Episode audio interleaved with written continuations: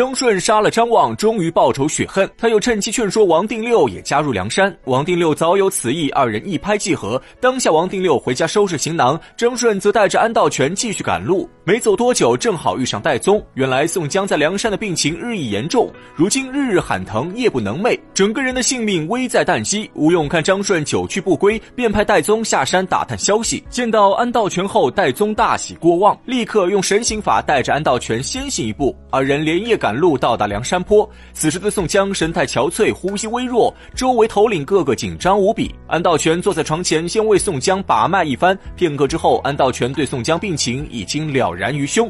他转身告诉众人，宋江的身体虽然看起来虚弱无比，但脉象并没有什么大碍。自己只需十日就能让宋江恢复如初。众头领听后皆是半信半疑。安道全也不管别人想法，说完之后便开始治疗宋江。他先用艾贝之法引出毒剂，然后外敷消肿去腐之药，内用生肌收口之方。安道全三管齐下，效果立竿见影。不出五日，宋江病情已然好转，皮肤渐渐恢复光彩。不到十日，宋江饮食已经恢复如常，再无半分病态。众人这才知道，神医安道全果然名不虚传，对安道全佩服的五体投地。宋江心系卢俊义和石秀的安危，病情刚好就要召集兵马再打大名府。军师吴用急忙拦下宋江，表示自己早有破城之计。原来在宋江病倒的这段日子里，吴用一刻也没有闲着。为了保住卢俊义的性命，吴用派人去大名府张贴告示，威胁梁中书。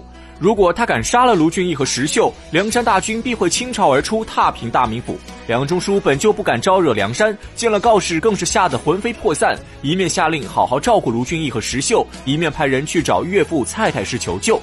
这蔡太师本是派关胜率领大军去剿灭贼寇，没成想关胜居然带着宣赞投降梁山。蔡太师不敢将实情告诉宋徽宗，便将此事强行压下来。此时的蔡京发现梁山贼寇势力强大，已有招安梁山的心思，于是回信给梁中书，让他暂且留下卢俊义和石秀性命。因此，卢俊义和石秀虽然身处大牢，但一时半会儿并无生命危险。保住卢俊义性命后，吴用便一心思考破城之策，结果还真被他想到一个办法。眼下正值冬尽春初，元宵佳节将近。按照北京大名府的惯例，在元宵节这天必会张灯结彩、大办灯火。按照吴用的计划，要先派几个头领潜入大名府，等到元宵节那天，在城中故意制造混乱，然后梁山大军里应外合，必能攻破大名府。宋江听后夸赞不已，当场决定按照吴用计划行事。可眼下最要紧的是派谁去城中放火为号，吴用还没有合适人选。正在此时，有一人主动出列接下任务。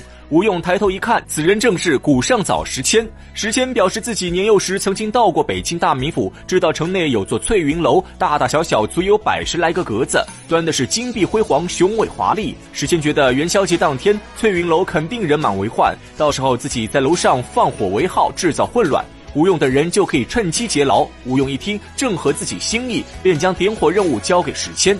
在石谦眼中，这件任务虽然十分危险，但俗话说，付出和收获是成正比的，危险越大，功劳越高。石谦正想赚点功劳来提升自己在梁山上的地位，因此虽然明知道前方是龙潭虎穴，石谦仍然义无反顾潜入大名府。石谦走后，吴用继续调兵遣将，给梁山坡大部分头领都安排了详细任务，让他们看到火光立刻分头行动。将一切安排妥当后，梁山头领分批次潜入大名府。只等元宵节的到来。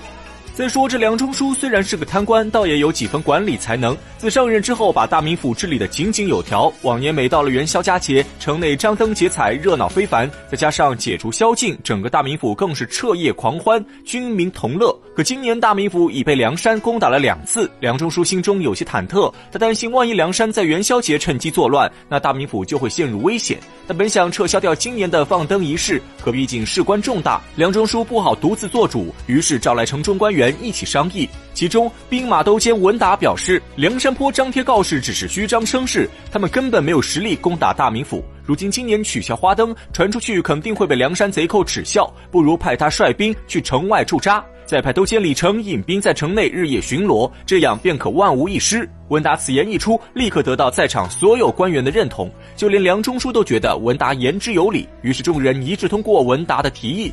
眨眼间，元宵佳节已到。这天晚上，大明府中鼓乐喧天，灯火辉煌，家家户户门前悬挂花灯，喜气洋洋。市中心还建起两座鳌山，南来北往的杂耍艺人齐聚于此，博得阵阵喝彩。城中百姓熙熙攘攘，人山人海，整个大明府都沉浸在一片喜庆当中。而此时的梁山坡早已厉兵秣马，做好准备，在吴用的带领下，梁山坡兵分八路进攻大明府。文达本来率兵在城外驻扎，结果在梁山坡的围攻之下，文达只抵挡了片刻，便大败而归。梁中书听说梁山兵马抵达城外，立刻下令关闭城门，加强戒备。还好李成率兵巡逻很快便控制住城内局势。但就在此时，古上早时迁偷偷潜入翠云楼，在翠云楼上放起一把冲天大火。潜伏在大名府的其他梁山头领看见信号，一起发难。城隍庙中，林震放起连环炮，震得地动山摇，响彻云霄。虎牙前冲出刘唐杨雄，挥舞兵器，大杀四方。王太守迎面撞上二人，当场被打得脑浆迸裂，惨死街头。铜佛寺前，张青夫妇爬上鳌山，放起大火，城内百姓瞬间哭爹喊娘，四散奔逃。李成的巡逻队直接被百姓冲散，整个大名府乱成一团。梁中书眼看局势已经失控，急忙回家收拾财物，准备逃跑。结果东门已被李英使劲拿下，南门又被武松、鲁智深攻破门。大将呼延灼早已守在西门，好不容易转到北门，又遇上豹子头林冲。正在梁中书走投无路之时，李成率兵及时出现。李成护着梁中书，边打边退，竟活生生从南门杀出一条血路，顺利逃走。梁中书虽然跑了，可他的一家老小却都陷在城中。这一切都在吴用的计划之中。他早派杜迁、宋万杀尽梁中书一家老小，又派刘唐、杨雄杀尽王太守一家老小，而孔家兄弟和邹家兄弟则负责冲入大牢，救出卢俊义。吴用计划进行的非常顺利。卢俊义脱困后的第一件事就是回家捉拿李固和贾氏，结果二人早就卷了钱财逃之夭夭。卢俊义只好带人收拾家产运往梁山。不过李固和贾氏可没有梁中书那样的好运气，好不容易逃到河边，正遇上燕青和张顺二人被当场活捉，最后在梁山上被卢俊义亲手斩杀。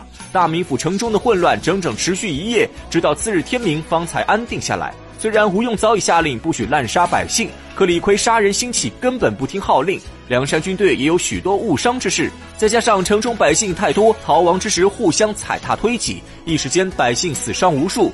昨夜还是欢歌载舞的极乐城池，今天已变成血流成河的一片废墟。这便是战争的残酷。